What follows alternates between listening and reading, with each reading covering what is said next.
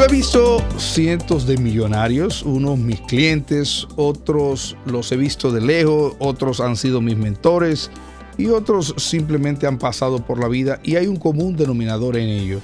Nunca dejan dinero sobre la mesa.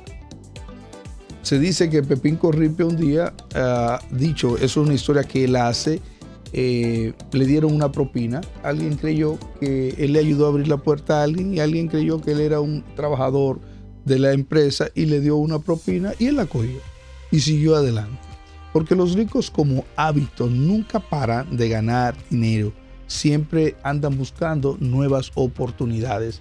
Nosotros, en cambio, eh, criticamos eso y lo vemos como un acto de avaricia. Y es que las riquezas económicas no son un acto, son un hábito. Usted tiene el hábito. Yo le pregunto a las personas, ¿cuánto tú ganas?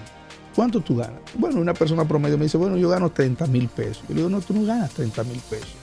¿Cómo que no? Yo gano 30 mil pesos, ese es mi sueldo. Bueno, ese es tu sueldo, no es lo que tú ganas. Vamos a ver cuánto tú gastas.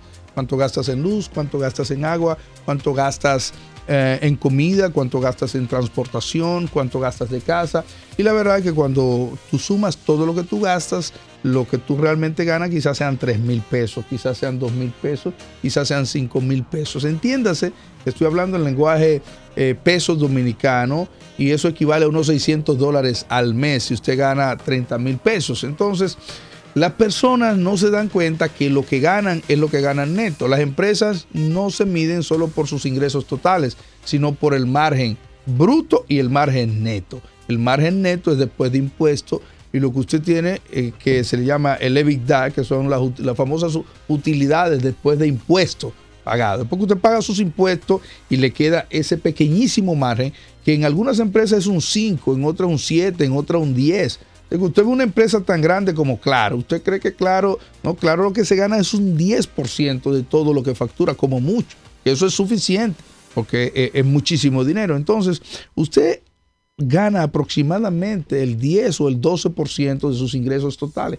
Eso es lo que usted gana. Así que si usted tiene un salario de 30 mil pesos y usted al fin de mes, cuando usted suma y resta, lo que le quedan son 5 mil pesos, eso es lo que usted gana. Así que cuando usted da mil pesos Ok, por una sencillez, usted está dando el 20% de sus ingresos netos.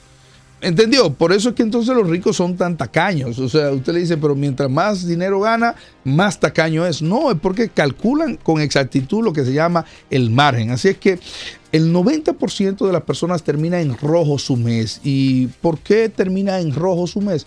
Porque no se da cuenta de que está gastando no solo su ingreso total, sino su pequeñísimo margen de ganancia. Hoy nosotros te decimos, tienes que buscar una nueva manera de adquirir ingresos. Eso, eso es un hábito de la gente millonaria, de la gente que hace dinero. Entonces, hay que entender primero el principio del margen. Usted gana un pequeñísimo margen de sus ingresos totales. Entonces tiene que entender que eso no le da y hay que aumentar los ingresos.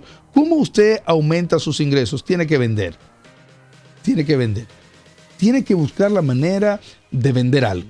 O sea, usted está en su trabajo, usted va todos los días a ese trabajo, allí hay alguien que necesita o café, o necesita un chocolate, o necesita un té, o necesita unos, unos pendientes, o necesita algo. Entonces estamos en un momento, en el momento donde más fácil se hace vender. Usted tiene herramientas como Facebook, usted tiene herramientas como Instagram, usted tiene herramientas como eh, ¿Cuál es otra? Bueno, el mismo YouTube. Usted tiene cientos de herramientas que le pueden permitir aumentar sus ingresos, pero tiene que aprender a vender algo, tiene que tener un margen. De no poder hacerlo, entonces tiene que buscarse otro trabajo. Bueno, pues búsquese otro trabajo. Porque la verdad es que, para darle una idea, en República Dominicana el salario promedio anda por los 13.800 pesos y la canastas... Eh, anda por los 13.955. Es decir, que el salario mínimo promedio de la persona no le da para suplir su canasta básica de alimentación solamente, su canasta básica. Entonces, estamos hablando de una necesidad imperiosa de producir más dinero. Es decir, que usted no puede irse para su casa ganando un sueldo mínimo, entonces irse a poner un pantalón y que a beber frío en un colmado. Usted tiene que buscar la manera de salir adelante. Usted tiene que buscar la manera.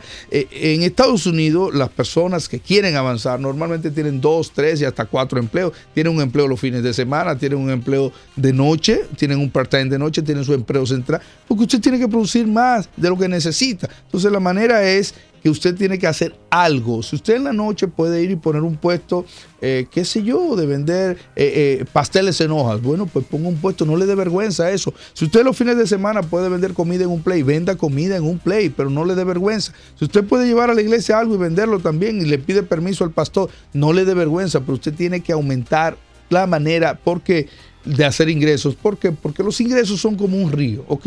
Y el río es tan fino o tan caudaloso, tan ancho como las afluentes que le llegan. Si usted lo que tiene es un finito sueldo mínimo, entonces, y usted no le entra algo porque usted vende esto por allí, porque usted vende esto por allí, usted se va a mantener siempre en rojo a fin de mes. Pero si usted tiene un pequeñito ingreso, porque, eh, ¿qué le digo? Usted tiene una bicicleta que la alquila los fines de semana, bueno, la bicicleta me entra 20 pesos, eso no es nada, pero son 20 pesos que están ahí. Pero también yo hago un pan de maíz riquísimo y lo vendo toda la semana, todos los días. En el, bueno, usted tiene 25 pesos que le entran por ahí también, ya usted tiene el transporte resuelto. Si usted tiene, va a Villa Consuelo, uno de los centros de hacer dinero más grande en este país se llama Villa Consuelo.